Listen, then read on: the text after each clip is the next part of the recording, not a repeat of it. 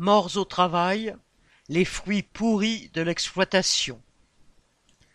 Dernièrement, une enquête approfondie du Monde a rappelé le silence qui entourait les morts au travail. Pour les médias, ces derniers sont souvent moins intéressants que les victimes de crimes crapuleux. Ainsi, il faudrait accepter l'idée que l'exploitation tue, alors que c'est scandaleux.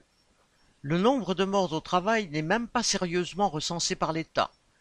La dernière étude sérieuse a été faite en 2019 et ne les prend pas tous en compte. La Caisse nationale d'assurance maladie, CNAM, compte en 2022 738 morts au travail, soit deux par jour. Mais ces chiffres sont sous-estimés, car ils ne tiennent compte ni des accidents de trajet, ni des suicides sur le lieu de travail, ni des accidents vasculaires cérébraux ou des crises cardiaques survenues dans l'entreprise. Et bien sûr, les maladies professionnelles qui tuent à petit feu sont ignorées dans ces décomptes. Ces accidents mortels touchent particulièrement les jeunes, voire les très jeunes, les apprentis. Le gouvernement, qui s'est vanté d'avoir doublé les effectifs de cette main-d'œuvre peu onéreuse pour les patrons entre 2017 et 2021, se garde bien de relever que les accidents du travail sont deux fois et demi plus nombreux chez les jeunes de moins de 25 ans. Ces travailleurs, moins expérimentés, sont plus facilement contraints de prendre des risques, même si cela est bien sûr vrai de tous les travailleurs en situation de précarité, les intérimaires, les sous-traitants, les sans-papiers.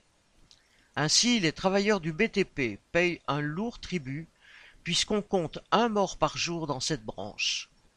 Et c'est bien la recherche du profit qui explique ces morts.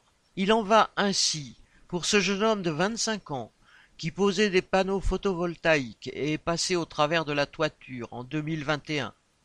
Le patron avait renoncé à monter un échafaudage pour faire des économies, ce qui a fait dire à la mère du jeune homme que, citation, son fils était mort pour six mille euros. Fin citation. Dans nombre d'entreprises, les patrons refusent de remplacer des machines obsolètes, donc dangereuses, dont le système de sécurité est défaillant, par simple souci d'économie. Pour autant, il est rarissime que ces patrons responsables fassent de la prison. Ils s'efforcent presque toujours de faire retomber la faute sur le salarié décédé qui n'aurait pas respecté les consignes de sécurité. Au terme d'années de procédure, ils sont parfois condamnés à des amendes dérisoires. La recherche du profit tue depuis que le capitalisme est le capitalisme. Ce ne sont pas des amendes ou des primes qui arrêteront les patrons criminels. Il faut en finir avec un système où la vie d'un travailleur ne vaut rien. Aline Urbain